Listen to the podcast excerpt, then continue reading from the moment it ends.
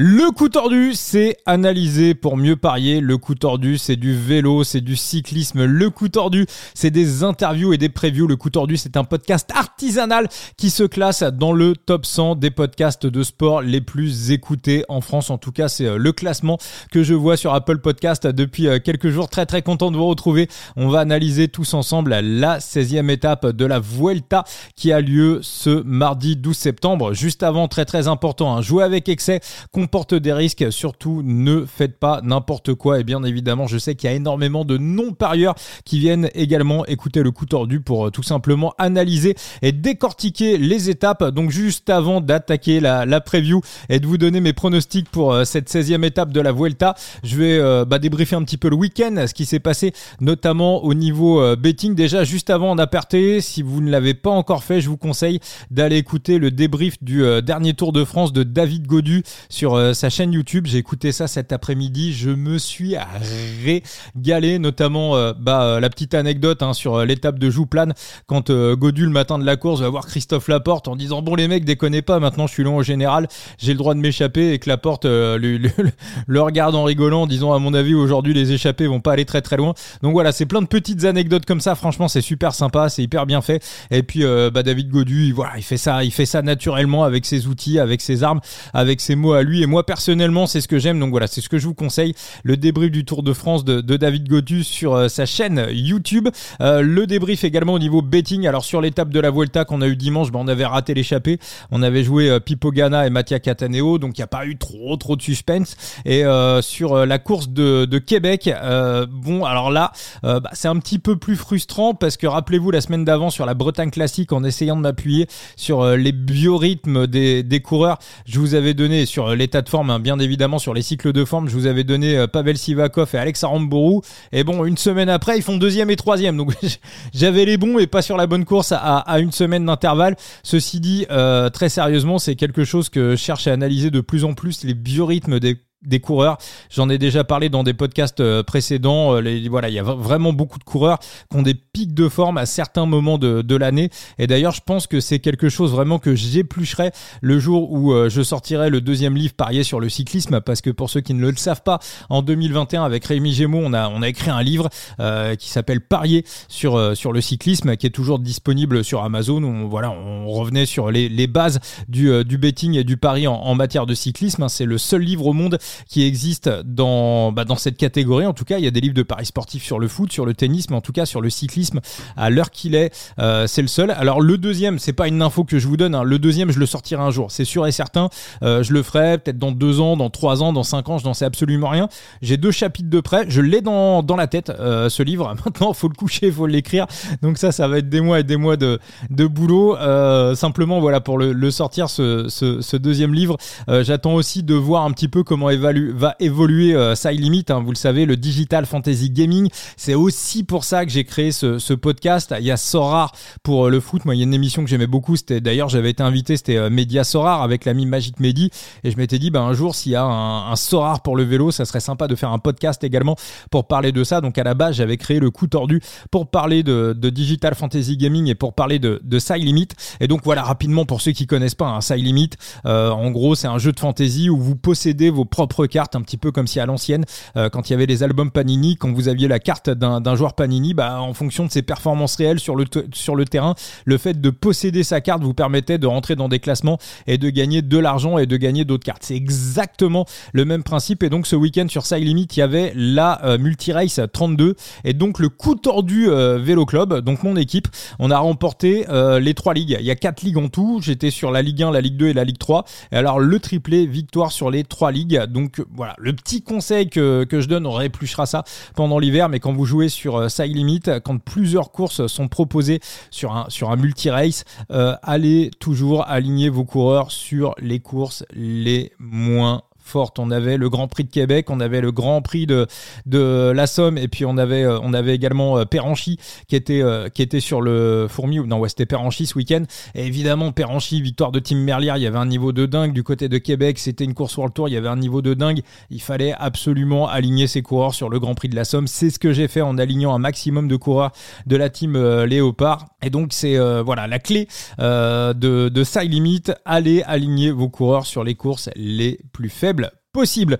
On va passer à l'étape 16 de, de la Vuelta, donc reprise après une journée de repos. Alors c'est pas si plat que ça. On a quand même une étape qui est, on va dire, légèrement vallonnée sur toute sa première partie, et puis on va arriver à la fin sur un véritable talus. Il y a aucun com, hein. il n'y a pas de GP grimpeur sur sur la course. On va arriver à la fin avec un véritable talus, une bosse de 2,7 km à 8,5 de moyenne, avec des pourcentages à deux chiffres. C'est un effort qui convient totalement à un pur puncher. On va dire que c'est un mur de oui avec euh, un kilomètre de plus. Euh, au niveau de la météo, très très important, on va à nouveau avoir de la pluie sur euh, cette étape de la Vuelta. Sur les 5 radars météo que j'ai étudiés, il y en a 4 qui donnent de la pluie. Donc je pense que les coureurs ne devraient pas y échapper. Alors quel scénario pour cette étape 16 Est-ce qu'on va avoir un GC Day ou est-ce qu'on va avoir une échappée? Alors pour moi, le scénario GC Day n'est absolument pas délirant. On peut, euh, c'est une ascension en tout cas qui convient complètement à Primoz Roglic. Ça, par contre, si on arrive en GC Day, euh, Tonton, il la gagne, mais vraiment les doigts dans le nez. Hein. C'est, euh, ça correspond totalement à ses efforts. Même s'il va pleuvoir et Tonton n'aime pas la pluie, je pense que cette étape-là, elle est totalement cohérente pour lui. le truc, c'est qu'on va arriver au lendemain d'une journée de repos. Ça, généralement, les coureurs, bah, il y a toujours des petites interrogations sur l'état de forme après une journée de repos. Et surtout, mercredi, on a l'étape Rennes, on a l'étape de l'Angliru. On sera l'anniversaire, euh, ça sera l'anniversaire de Sepkus. À mon avis, alors je peux totalement me planter. Hein, cette équipe de la Jumbo Visma est totalement surprenante, mais à mon avis, on va plutôt chercher à viser l'étape de mercredi que l'étape de ce mardi. Encore une fois, je peux me planter. S'il y a un coureur un petit peu dangereux au général qui arrive à sortir, ça va rouler derrière. En plus, on va avoir du vent de face sur une grande partie de l'étape. Est-ce que, est que les UAE vont aussi mettre en route pour tenter un truc pour Ayuso? Moi, ça me paraît compliqué. Hein. S'il y a une seule équipe qui peut contrôler la course, pour moi, c'est la Jumbo Visma. Alors, s'ils décident de contrôler, on aura un GC Day mais euh, je, je c'est quand même pas le scénario sur lequel j'irai. Hein. J'irai quand même plutôt sur un scénario échappé. Alors donc plutôt vent de face. Encore une fois, ça va mettre énormément de temps à sortir. Alors, on va voir vent de face, mais il y a des parties où on va reprendre du, euh, du vent de dos. Ça devrait arriver après une heure, une heure et demie de course.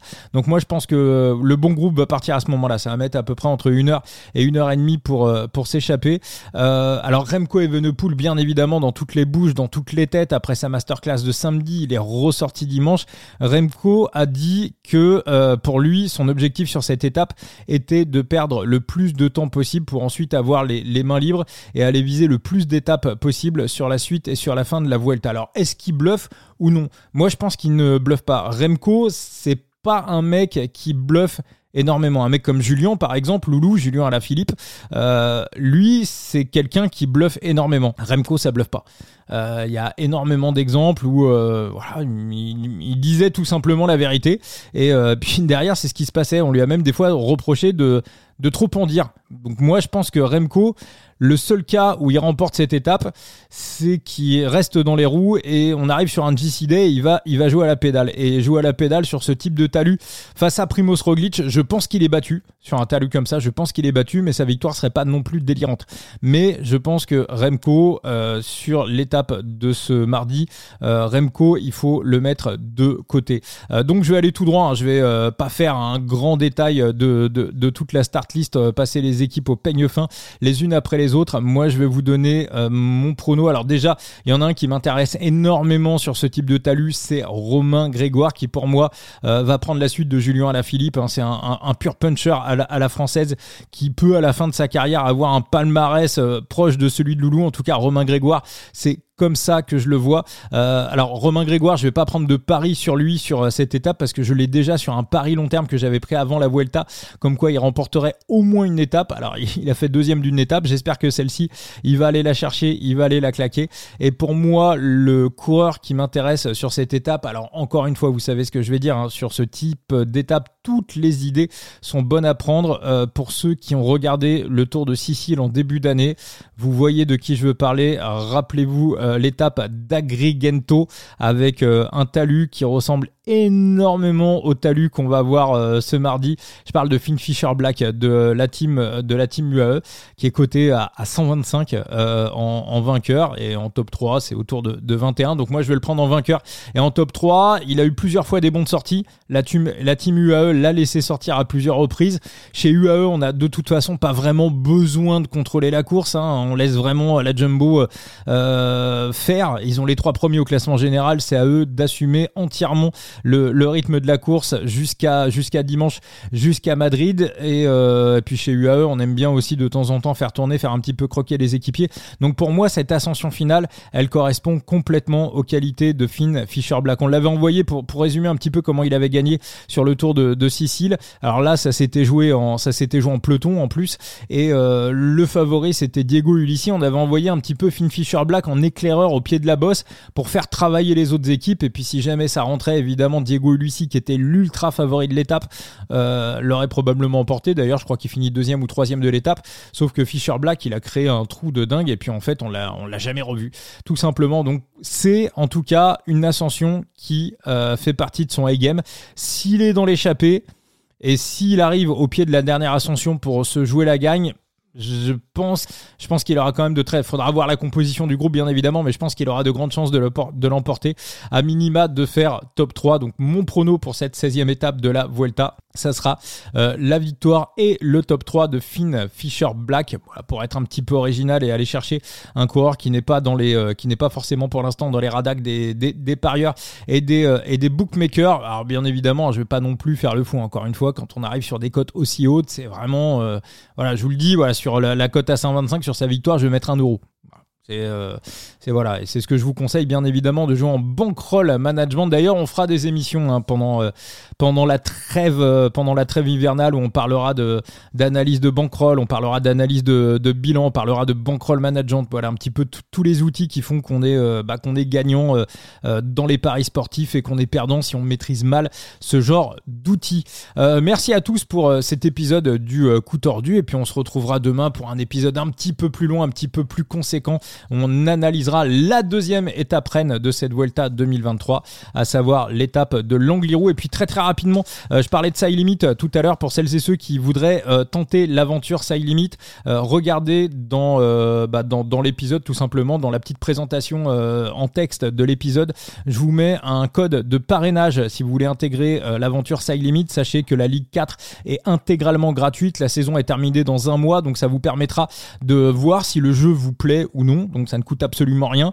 Et euh, bah, si jamais ça vous plaît, au moins vous serez rodé pour le début de l'année 2024, où j'ai cru comprendre qu'au début de l'année 2024, pour la reprise de la saison prochaine sur Side Limit, il risquait d'y avoir d'énormes, euh, surprises. De toute façon, il y a de nouvelles équipes qui intégreront le, jeu. Donc euh, voilà, donc n'hésitez pas à utiliser le code de parrainage du, du coup tordu. Et pour être totalement transparent avec vous, si vous utilisez mon code de parrainage, ça ne me rapporte absolument rien, je ne gagne pas d'argent dessus, je n'ai pas de bise avec euh, Side Limit, euh, j'en ai aucun si ce n'est que je kiffe le jeu et euh, comme n'importe quel joueur sur Side Limit qui ramène un parrainage, bah, ça me fera gagner soit quelques cartes, soit des points de XP et sachant que le prix des cartes qu'on récupère quand on a un parrainage sur Side Limit, c'est environ 50 centimes. Voilà, je vous le dis de manière totalement transparente. merci à tous pour ce coup tordu et donc à demain pour l'étape 17 de la Vuelta.